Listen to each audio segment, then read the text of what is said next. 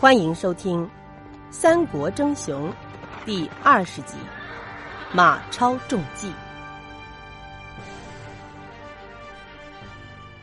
曹操听人风言风语的在议论自己，心里头很不痛快。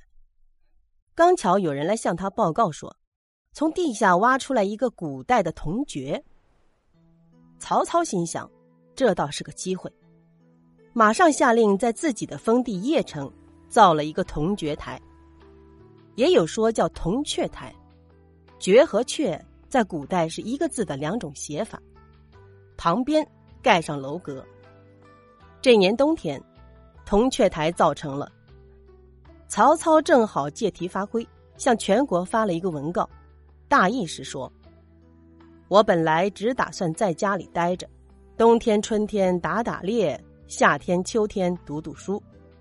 可是朝廷让我当了官，我也就想着为国家立功了。这些年来南征北战，天下总算平定了一些。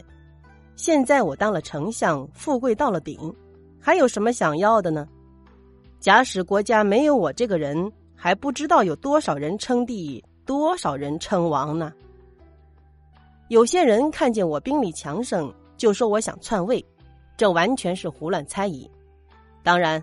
我现在还不能把兵权交出去，因为那样做对国家对自己都不利。我不能干那些为了虚名而招灾惹祸的事儿。文告一出来，满朝文武大臣都交头接耳的议论开了。有的人说曹操是个一心为国家的好人，有的人不相信，说曹操说的不是真心话。不管他们怎么说。曹操可没工夫再听他们的议论，他又要亲自出征关西了。关西一带历来是前将军马腾和镇西将军韩遂的地盘。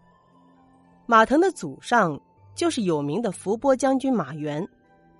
后来曹操把马腾调到京城来当了卫尉，关西的兵马就由韩遂和马腾的儿子马超率领。公元二一一年，马超和韩遂起兵反对曹操，带着十万人马占领了潼关。曹操也不含糊，把马腾一家子都下了监狱。这时候，他得到东吴来的消息，知道周瑜已经病死，估计孙权一时半会儿也不会打过来，就带着人马来到了潼关。曹操的谋士们知道马超年轻气盛，打仗勇敢。兵马又强壮，都劝曹操小心点他们说：“关西的将士打仗不要命，专会使用长矛作战。咱们要不用最精锐的军师做先锋，恐怕挡不住他们呢。”曹操可不喜欢听这些话，还没交锋，胆子就这么小，这不是长他人的威风吗？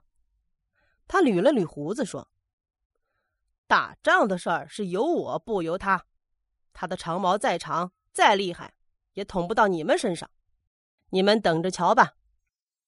他就在渭河南岸摆下阵势，跟河那边的马超和韩遂的人马正好对着。看样子，一场大仗就要打起来了。谁知曹操没下令进攻，反倒派徐晃、朱灵两位大将带着四千精兵，远远的绕到关西军的后面，先扎了营。曹操随后又指挥大军渡过了渭河，到了北岸，他自己和一百多个卫士在南岸压阵。马超得到曹军过河的消息，赶紧带了一万多士兵到渭河边上来。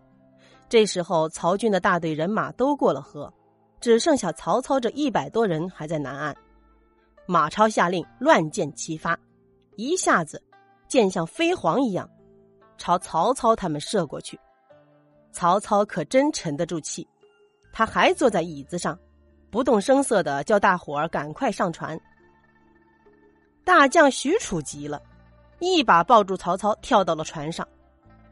他见船工已经中箭倒下了，就左手拿着马鞍做挡箭牌，给曹操挡着，右手替船工撑蒿。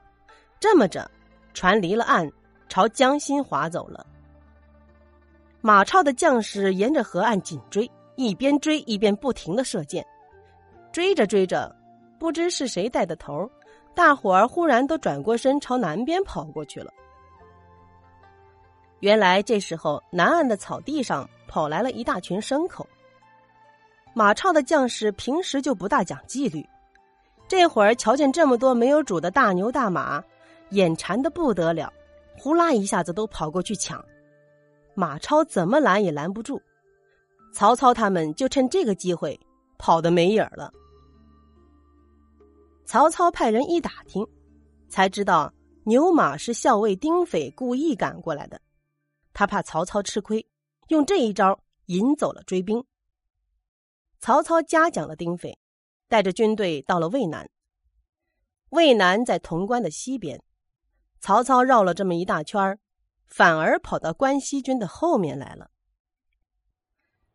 马超才不管三七二十一，连夜去劫曹营。曹操早有了准备，马超的人马一到，就被他们团团围住。双方短兵相接，关西军吃了大亏。马超拼了死命才杀了出来。这一回，马超领教了曹操的厉害。他跟韩遂一商量，决定派使者去见曹操，情愿割地求和。哪知道曹操怎么也不答应，使者只好别别扭扭的回去了。谋士贾诩趁这个时候，在曹操耳朵边上悄悄的嘀咕了几句。曹操听了，扑哧一下乐出了声，说：“好，好，就这样办。”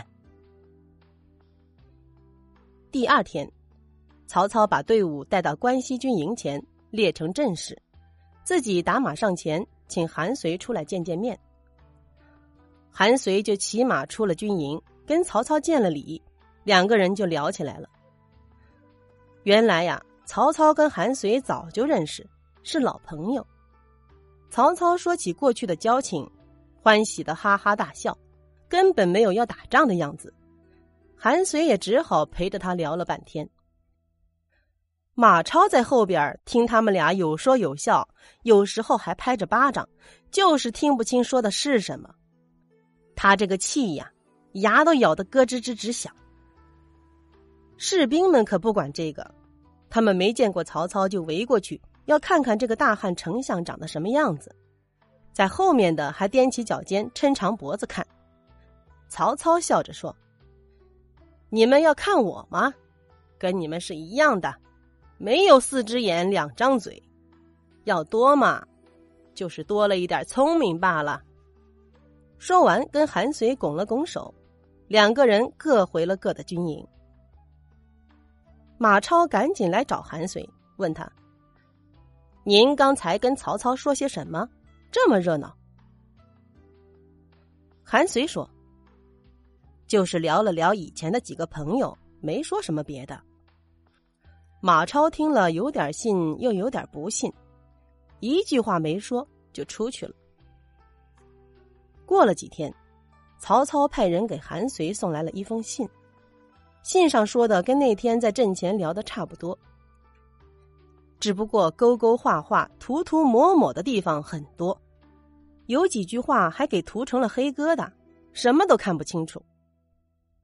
韩遂正看着，马超走了进来，板着脸说：“听说曹操给您来信了，我瞧瞧行不行啊？”韩遂犹豫了半天，才把信递过去。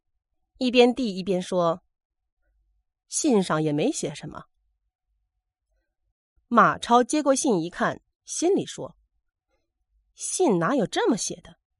一定是韩遂怕我看出毛病来，故意把有的话给涂改了。”这么一想，他就怀疑韩遂暗中勾结曹操，要跟自己作对。可是韩遂为什么要勾结曹操？有什么真凭实据呢？他就不再细想了。马超头脑简单，到了家，他想不到这正是贾诩给曹操出的计策，要离间他和韩遂。又过了几天，曹军来挑战了。马超见对方人不多，也不跟韩遂商量，就自己带兵出去迎战。两下一交手，马超使出全身本事，占了上风，曹兵头也不回的逃走了。马超得意极了，一马当先，紧追上去。眼看着要追上了，就听一阵鼓响，四下里冲过来曹军的伏兵，也不知道是从哪里来的。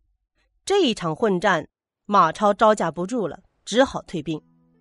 韩遂因为马超近来对自己半信半疑，也没心思去援助他。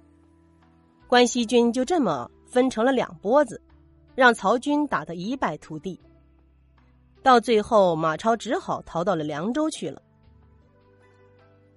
曹操平定了关西，又想去平定汉中。这个消息把益州的刘璋给吓坏了。汉中在益州的北边，要是汉中让曹操给占了，益州还保得住吗？刘璋整天发愁，连吃饭也没滋味刘璋的心事让别驾张松给看出来了。张松给他出主意说：“听说荆州的刘备为人忠厚，又是您的本家，何不把他请来呢？您让刘备抢在曹操的前边去打张鲁，占住汉中，咱们得了汉中，也就不用担心益州的安危了。”刘璋听了张松的话，觉得这个法子再好也没有了，就派校尉法正到荆州去请刘备。想不到这么一来。他不但没得到汉中，连自己的老窝，也让别人端了去了。